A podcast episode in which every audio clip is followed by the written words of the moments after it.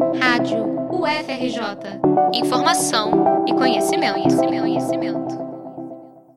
Ataques de intolerância religiosa no Brasil aumentaram mais de 67% em 2019. Os números podem ser ainda maiores, já que muitas vezes não são registradas denúncias no Ministério da Mulher, Família e Direitos Humanos. Nesse contexto, religiões de matriz africanas são as mais afetadas, totalizando mais de 50% dos ataques identificados. Para o historiador e escritor Luiz Antônio Simas, não se trata de intolerância, mas sim de racismo religioso. A própria expressão intolerância religiosa, ela é uma expressão que não dá conta do fenômeno que acontece em relação aos terreiros, em relação aos candomblés, em relação às umbandas, em relação aos catimbós, às diversas encantarias. A percepção que eu tenho é que esses fenômenos são fenômenos de racismo religioso. E são fenômenos de racismo religioso porque é importante a gente lembrar que o racismo não opera só no campo da impressão da cor da pele. Evidente que ele opera nesse campo e, e é talvez a operação mais, digamos, contundente e cruel do racismo. Mas o racismo opera também no campo do simbólico. Ele opera no campo da desqualificação dos saberes não brancos, dos saberes que não são eurocentrados. Para Simas, mestre em História Social pela UFRJ, os terreiros são os principais alvos porque o Brasil não se reconhece como um país marcado pelas influências indígenas e africanas. Existe um projeto de embranquecimento da imagem nacional, que nega a pluralidade de práticas e culturas brasileiras.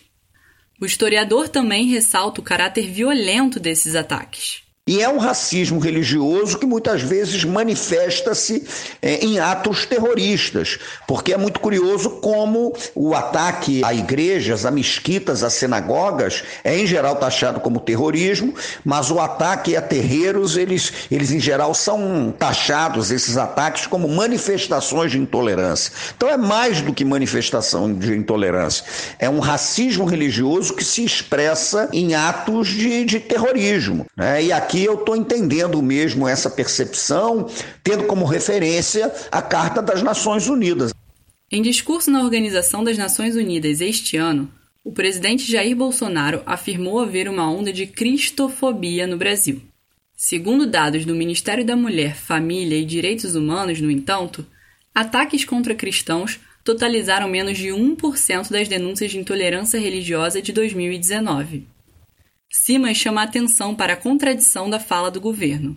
Bom, falar de cristofobia no Brasil é uma incoerência absoluta, porque um dos elementos fundamentais da colonização do Brasil foi a catequese cristã, a catequese jesuítica. O Brasil foi um país que teve padroado, ligação oficial entre o Estado e o cristianismo, no caso o cristianismo católico romano, até o final da monarquia.